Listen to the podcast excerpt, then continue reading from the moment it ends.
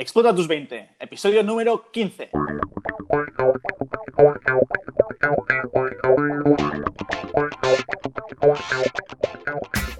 ¿Qué pasa, emprendedores y emprendedoras? Bienvenidos a un nuevo episodio de Explota tus 20, el podcast hecho por y para jóvenes emprendedores. Yo soy Maggi y tengo el placer de contar con la magnífica compañía de Biel. ¿Qué tal, chicos? Hoy vengo cowboy, ya lo veréis. y Guillem. Buenas. Yo vengo de Sheriff con la estrellita.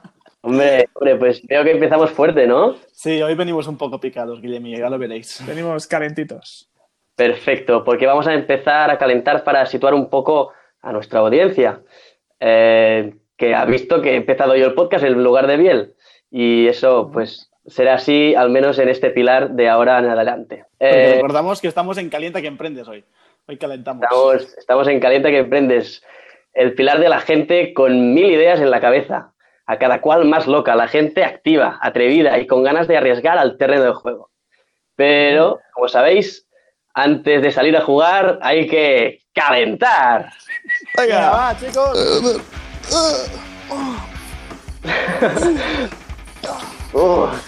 Venga, va. Yo estoy ready, chavales. Uf, yo también, ¿eh? Vamos allá. Antes de todo, vamos a enriquecer un poco nuestro vocabulario con la sección La palabra clave. Venga, va, vamos. ¿Qué nos traes hoy? Sí. Um, os traigo la palabra pusilánime. ¿Sabéis qué quiere decir pusilánime? No, ni idea, pero me gusta. Pues según la RAE es dicho de una persona falta de ánimo y valor para tomar decisiones o afrontar situaciones comprometidas. O sea, lo contrario a un emprendedor. Exacto. Os traigo... Totalmente. Exacto. Os traigo esta palabra porque va bien saber tu antagonista para comprender más al protagonista. Y el protagonista de hoy eh, cuenta una historia, iba paseando con su perro y reflexionaba sobre su vida y sentía como que a veces parece que lleva como una doble vida, ¿no? Ese emprendedor. Coño, yo, yo creo totalmente que sí, ¿eh? Más bien como, sí. Como si fuera un espía y todo. Es decir, de día una cosa, de noche otra. Modo espía. Sí, sí, tal cual. Su trabajo estudio eh, en su tiempo y luego en su tiempo libre pues lo dedica a proyectos medio ocultos en desarrollo. Y no sé vosotros, pero yo a veces me siento un poco así, así que quería saber vuestra opinión y hablar un poco de ello. Así que adelante, tenéis la palabra. Hombre, yo ya te digo, totalmente de acuerdo. Creo mucho en que esta diversidad de, de, de, de formas, de maneras de pensar es como un espía, ¿no? De día hago una cosa y de noche hago otra. Cuando yo trabajaba ocho horas al día me compaginaba con el emprendimiento y aunque estaba muy cansado o lo que fuera, yo emprendía porque tenía ganas y porque sabía que era mi objetivo y era lo que quería hacer, ¿no? Es una etapa en la cual vais a tener muchísimo trabajo, vais a pasar por mucho, mucho estrés, vais a pasar por etapas de bajón emocional, por eso va muy bien este tipo de podcast que van a motivaros, ¿vale? Y a nosotros mismos también. Pero por otro lado, es una etapa en la cual descubres un mundo nuevo y vasto. Puede ser que no conozcas a mucha gente, pero vas a empezar a conocerla. Y lo malo es que vas a, tener poca recompensa a corto plazo. ¿Vale? Es lo que hay. Razón.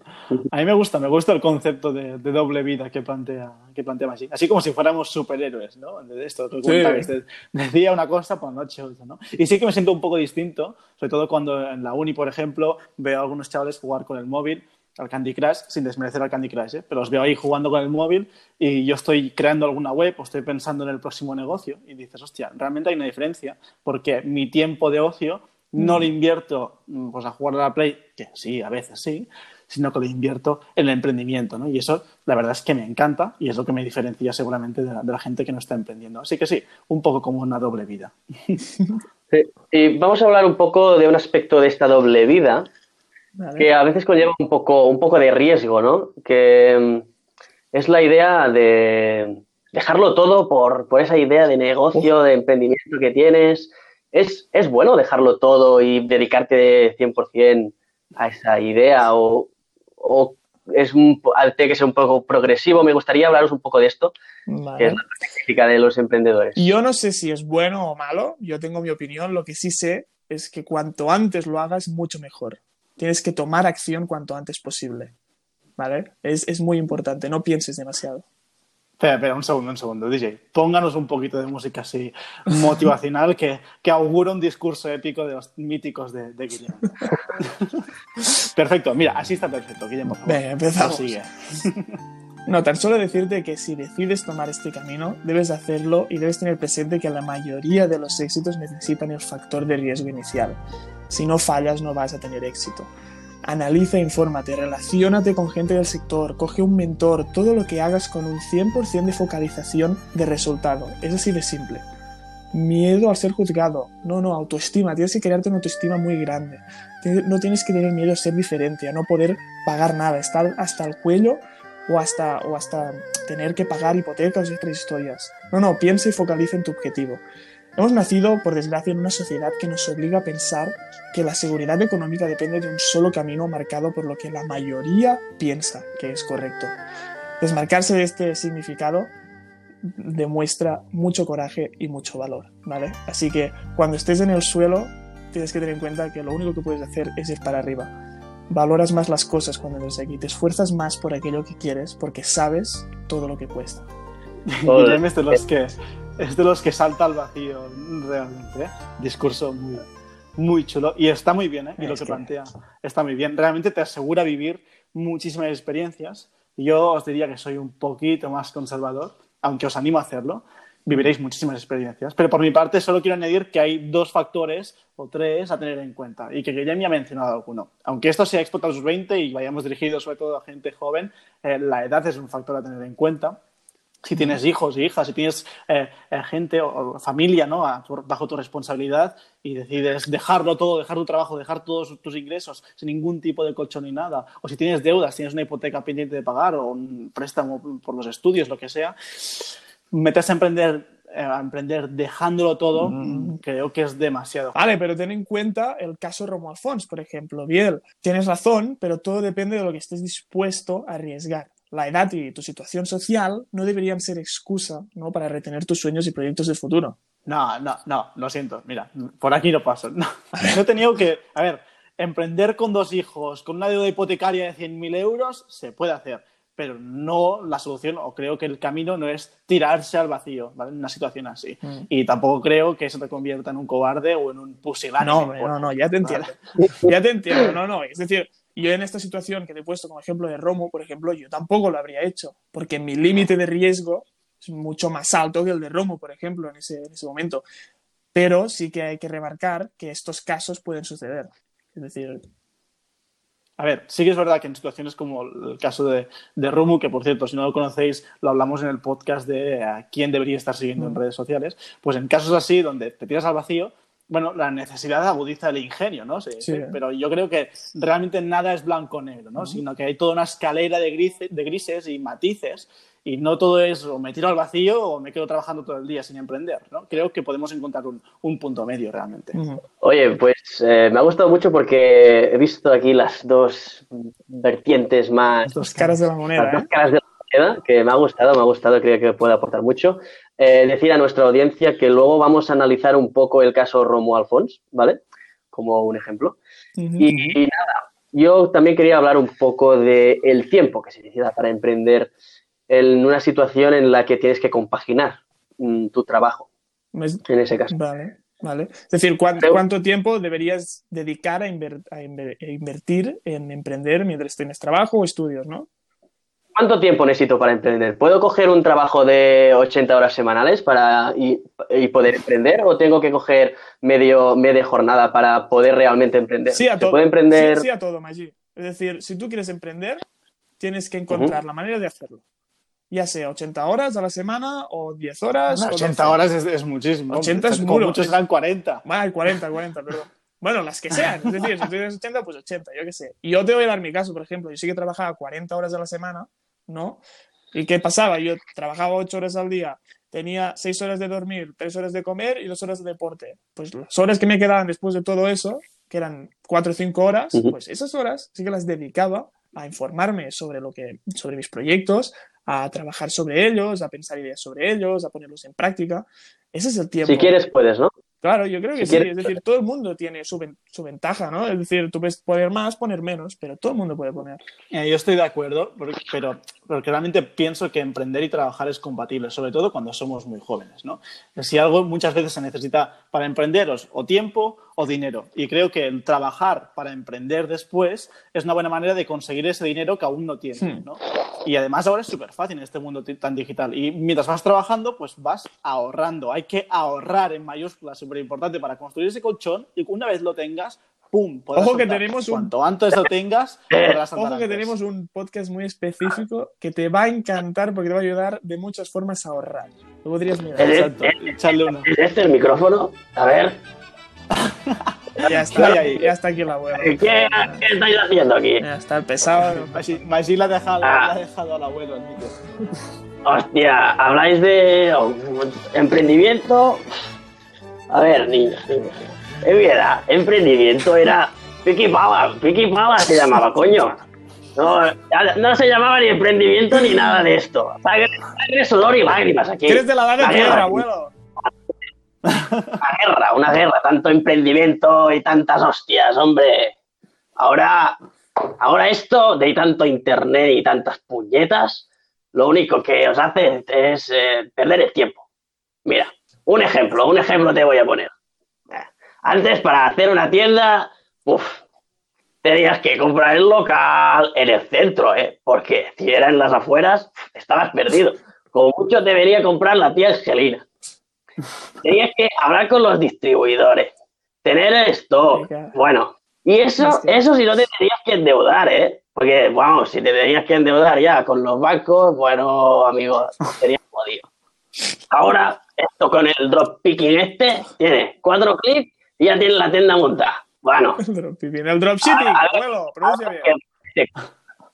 Porque la tienda argentina no, no sabe comprar por internet.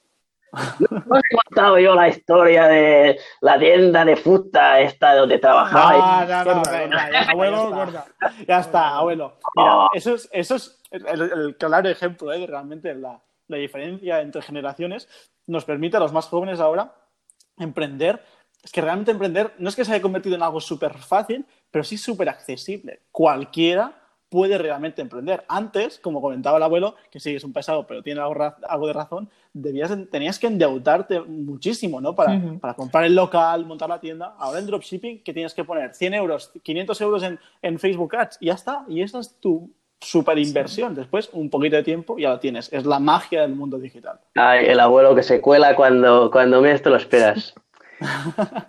Hablemos ahora de un tema más controvertido, porque muchos de los que estarán escuchando este podcast, a lo mejor ¿no?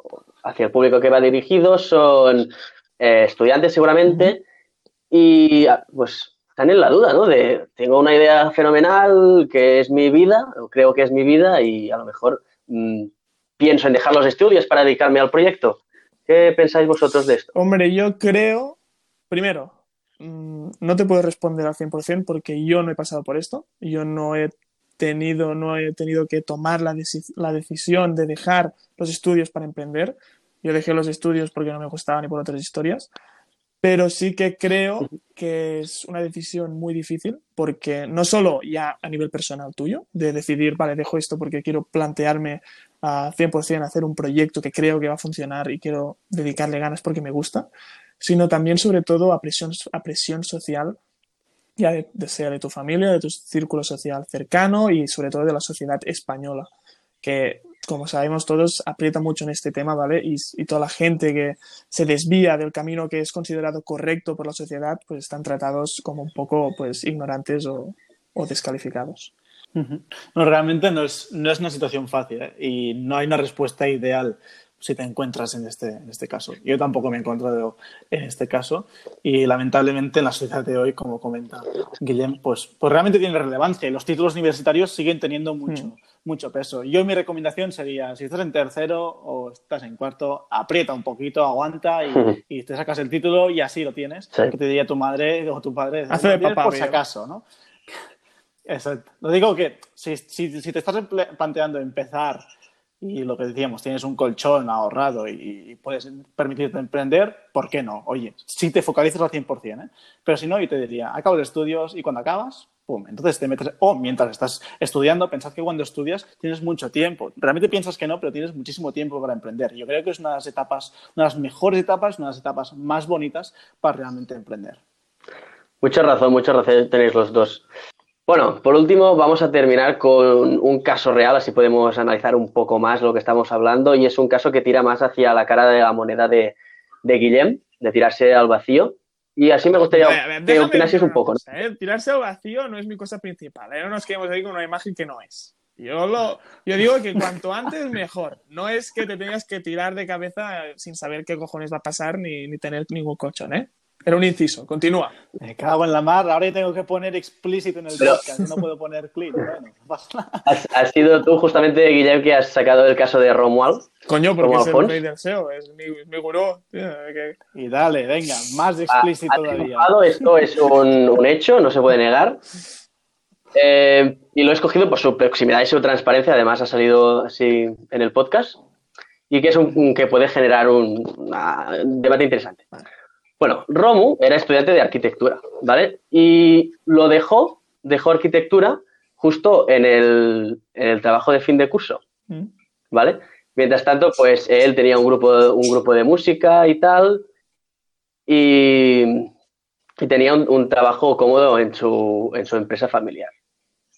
Dejó, decidió dejarlo todo en los estudios y y pues eso, uh, irse de gira por toda España un mes, un mes y medio uh, con su grupo de música.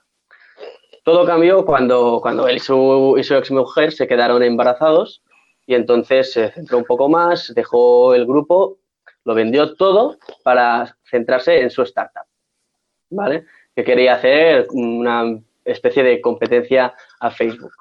Por lo que, como podéis comprender, se arruinó y lo volvió a vender todo otra vez con su Tetris de Mega Drive y tal, que bueno, podéis buscar. Eh, para empezar, otra nueva startup que quería hacer una especie de competencia con, con eBay, con lo que, pues obviamente, también fracasó. Así pues, se encontraba arruinado con su, mejor, con su mujer y su, y su hijo pequeño. De hecho, él, él y su mujer se fueron a, a Valencia porque los precios de alquiler eran más baratos. Y todo cambió, como dice él, el día fatídico en el que no podía pagar las vacunas optativas de su hijo de cuatro meses. Y entonces su vida dio un, giro completo. Empezó a comprender que lo que tenía que hacer era no obsesionarse con sus ideas y llevar dinero a casa, como dice él, ¿eh? ganar dinero para, con AdSense para llevar mm, dinero a casa, que es lo que él sabía hacer. Por la noche redactaba textos y por el día en el bar con el wifi gratis hacía sus webs. Hasta que vino un empresario y le dije, oye, ¿por qué estás tú primero por esta palabra, eh, por esta palabra clave? Y pues lo que le contestó, pues, ¿por qué hago SEO? Y entonces de ahí empezó toda su agencia, le pagaron dinero, bla, bla, y su marca personal en YouTube, por lo que pues lo conocimos. Está muy bien. Y, realmente, bueno, extraes esta conclusión que a mí me gusta mucho de que no siempre, em, digamos, vas a triunfar en el primer proyecto que hagas, ¿no? Eh, fracasó una, dos y seguramente más veces hasta llegar a su, a su proyecto ganador realmente. Además, mm, se tiró varias veces al, al vacío, vendiéndolo todo, empezando otra startup, dejando la carrera, o sea, todo lo que hemos dicho aquí, que hemos tratado, él pues lo hizo de su forma y al final, pues, oye, pues le ha funcionado.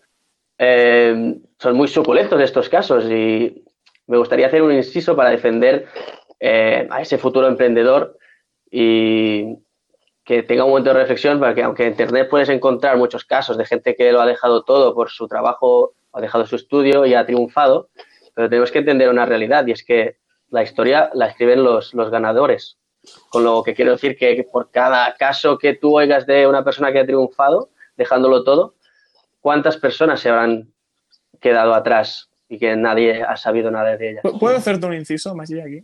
Porque, porque entiendo todo lo que dices y estoy de acuerdo en parte, pero creo que la forma en la que derivas este mensaje de, que sí que es verdad que tienes que fracasar muchas veces y que la mayoría de la gente en ciertos negocios y proyectos nuevos, nuevos la mayoría fracasa, esto, y yo creo que un problema que tenemos mucho en la sociedad actual es que, sobre todo esto, este mensaje, el que la mayoría fracasa, es el mensaje que tenemos inculcado en la cabeza. Y ya lo sabemos suficiente. Yo creo que es importante empezar a dar importancia a la positividad, al sí puedes, al inténtalo, al es posible, no al, a lo que ya sabemos, que es el fracaso. El fracaso lo tenemos muy presente. En esta sociedad, sobre todo, en, en, España es que está muy, está muy implantado el hecho de que es muy fácil fracasar y sobre todo es muy probable que vayas a fracasar. Ya lo sabemos, pero oye, motívame, dame energía positiva, ¿no? Para decirme, oye, sí, fracasan, pero también hay los que ganan. Es importante tener estos presentes, porque estos es de los cuales tú te vas a fijar. Quieres llegar a ser como ellos, ¿no? Es muy importante esta motivación para poder seguir adelante con forma y energía positiva. Bueno, realmente, aunque nos hayamos discutido un poquito, Guillem y yo, hayamos chocado un poquito a lo largo del podcast de hoy, eh, creo que tiene muchísima razón en que la sociedad mm, actual no ayuda a emprender por una connotación negativa asociada a la palabra fracaso. Y para mí es una connotación totalmente desmerecida. Como comentábamos, en España o en países latinoamericanos sobre todo, pues tenemos, y también en Europa sobre todo, hay esta connotación negativa respecto al fracaso. A Estados Unidos, que pueden tener todas las cosas más que quieras, pero la gente fracasa, fracasa y se levanta. Y quien está fracasando, oye, es porque lo está intentando. Muchas veces me pasa con amigos que alguien eh, pues se ríe de ti porque están empezando un proyecto y fracasas, empiezas a otro y fracasas. Y dices, bueno, ya te reirás el día que salga el que realmente pues va a florecer. ¿no? no lo intentas, seguro que no lo vas a conseguir. Y hay muy pocas, por no decir contadas ocasiones, que lo intentan. totalmente de acuerdo, Miguel. Y, remarco lo que has dicho de las opiniones, que sí que tenemos diferentes opiniones, pero creo que eso es algo muy positivo, porque al fin y al cabo no tenemos que estar todos de acuerdo, y eso es malo, ¿vale? Diversidad de opiniones es donde tú creas tu propia opinión. Y como dices, la connotación del fracaso, es que es, es increíble, tío. Yo lo he descubierto hace un mes, todo esto. Quiero decir que, que realmente es no está hecho para tal, pero sigues como que te comen la cabeza de forma para que no puedas salir de este, de este globo de, de, negatividad, de que sí, sí, todo es fracaso, todo es fracaso, todo es fracaso, pero entonces ya no puedes ni probarlo. Y tienes que intentarlo. Y sí, vas a fracasar, claro que sí, pero tienes también el éxito. Mira hacia ahí. Muy bien, pues muy buenas reflexiones.